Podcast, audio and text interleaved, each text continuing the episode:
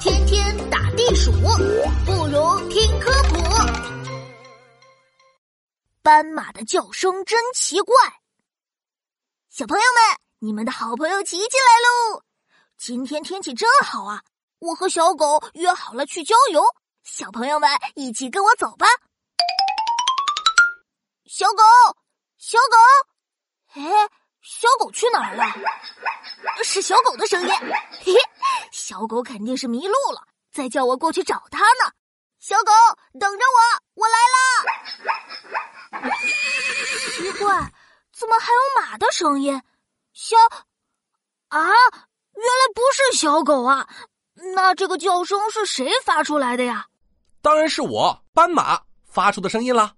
哎呀，琪琪，你来的正好，快来帮我评评理。老马非让我学习马的声音，可是我是斑马呀！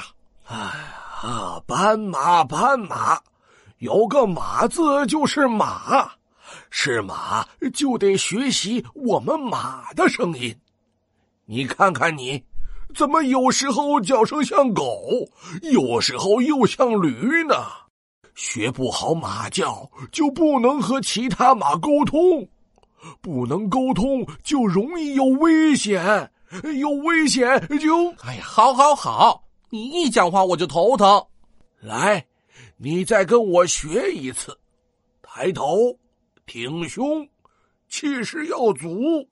声音要从胸腔里爆发出来，哎，就像这样。好吧，抬头挺胸。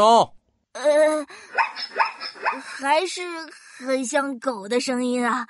嘿嘿，你看，我就说我发不出马的叫声吧。这到底是为什么呢？